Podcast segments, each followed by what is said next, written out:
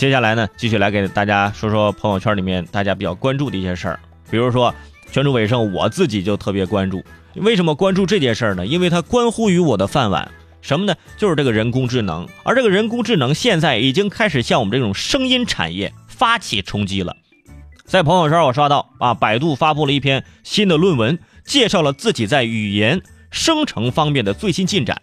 据了解，百度新开发的语音生成系统，不仅可以把说话声音从固定的一种增加到上千种，得以模仿。这个数千个不同说话者的声音，而且每个说话者只需要不到一个半小时的训练数据，就可以完成你的声音克隆。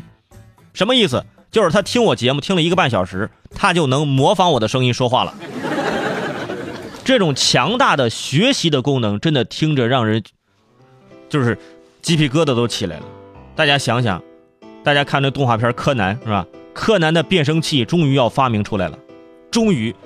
再也不用掐着嗓子啊打电话，装作是是我爸给给老师请假了，是吧？哎，就现在晚了，太晚了。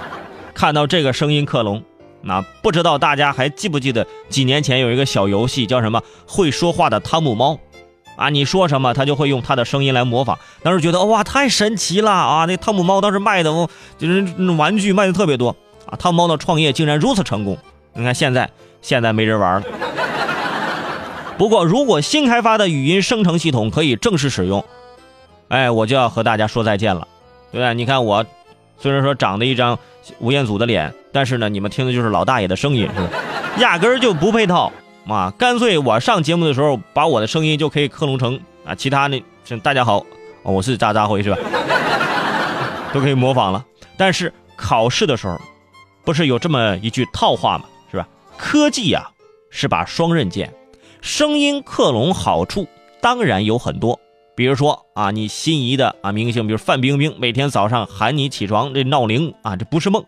同样，你的老板让你转账也是个噩梦。模仿你老板的声音呢？喂，小李吗？啊，我在吃早餐，没带钱啊。啊，你先给我转个五十万，我回公司还给你啊。你这吃的什么早餐？要五十万？你转还是不转呢？的确让人很为难。听声音，的确是我们老板，那声音就是他呀。毕竟现在是吧？对啊，我这个我我要保住我的饭碗，我转吧啊！发现自己卡里连连五万都没有，这哪哪里有五十万啊？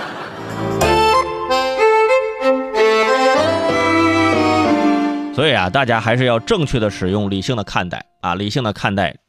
哎，我长得像吴彦祖这事儿啊，理性理性的看待现在人工智能啊，这个声音模仿等等等等。哎，不要太过于着急啊！不要太过于着急，因为你的声音啊，我应该没有人模仿啊。你又不是配音大师，啊？